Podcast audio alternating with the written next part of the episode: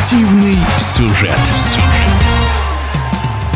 Очередной матч всех звезд НХЛ состоялся в городе Санрайз. Во Флориде был установлен рекорд по количеству российских игроков. Сразу 9 хоккеистов участвовали в мероприятии, а двое из них стали победителями турнира. Подробнее о прошедшем звездном уикенде в эфире радиодвижения рассуждает спортивный журналист, хоккейный обозреватель Павел Лысенков вся Россия болела за столичный дивизион, где было сразу пять россиян. И очень понравилась связка Овечкин-Кросби, как они здорово играли вместе. Прям момент, который можно вырезать, кусочки видео и на века отправлять в будущее, как историю нашего хоккея. А в целом, классический формат. Может быть, стоит опять же сравнить с КХЛ.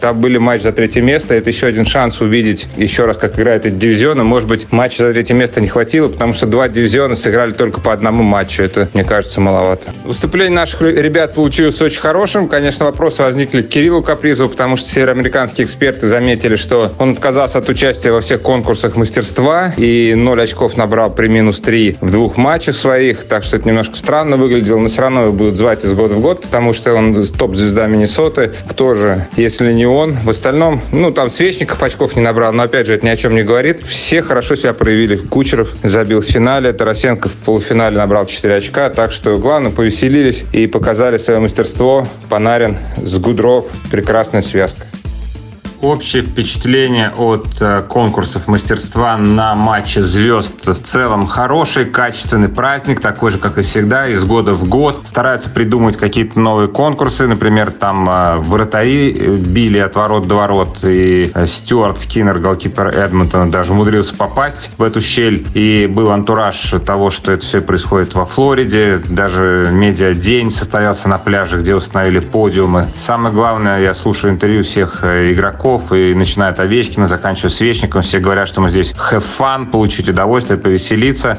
Конечно, сын Саши Овечкина, Сережа, стал такой душой этого праздника. В целом, зрители получили удовольствие, и сами хоккеисты тоже от этого всего кайфанули. Тем более дело происходит во Флориде, они все приехали с семьями, и кроме конкурсов можно пойти там на пляж, в ресторан, отдохнуть, и несколько дней удовольствия по ходу тяжелого монотонного сезона, то, что нужно всем всем в начале февраля. Удивление от этого матча звезд в том, что никакого удивления не было от конкурсов мастерства. Я сравниваю невольно с тем, что было в декабре в Челябинске на матче звезд КХЛ. Там у нас просто бил креатив каким-то фонтаном. Было что-то просто невероятное. Там и рэп читали в честь хоккеистов, и женская лига била булиты на красоту в честь феминизма, какие-то идеи продвигала. Андрей Алтабармакян исполнял булит клюшкой в виде шампура с нанизанными шашлыками на весело килограмм 5 играть. То есть вот я не скажу, что это прям идеал того, что должно быть, но креатив у нас был просто какой-то запредельный. А на матче звезд НХЛ получилось очень все академично и правильно, четко по рельсам.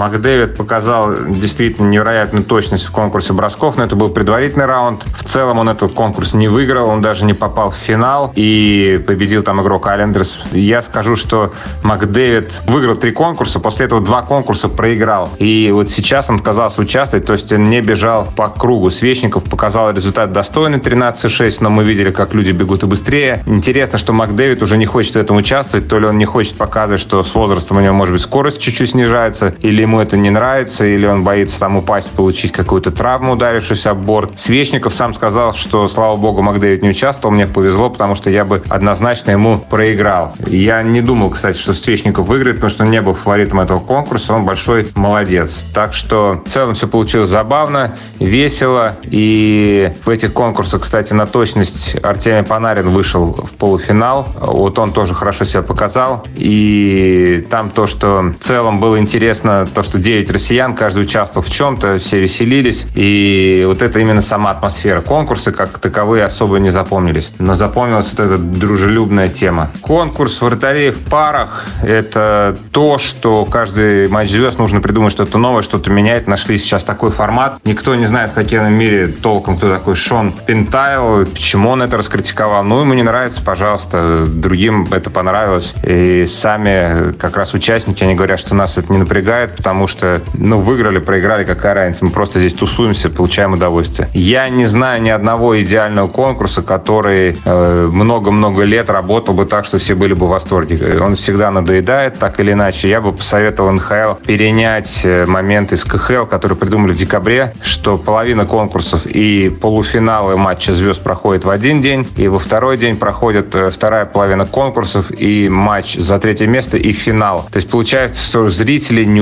увидели сам хоккей в этот день, когда были конкурсы Skills. И даже Овечкин сказал про своего сына Сережу, он тот все время дергал папу, ну когда же начнется сам хоккей? Когда конкурсы закончились, все разошлись, он был немного разочарован. То есть вот эта фишка действительно работает, потому что зрители приходят в один день, они видят хоккей, во второй день они тоже видят хоккей. Вот это то, что стоит перенять. Но, в принципе, в НХЛ светлые умы сидят, им виднее, как все это может быть.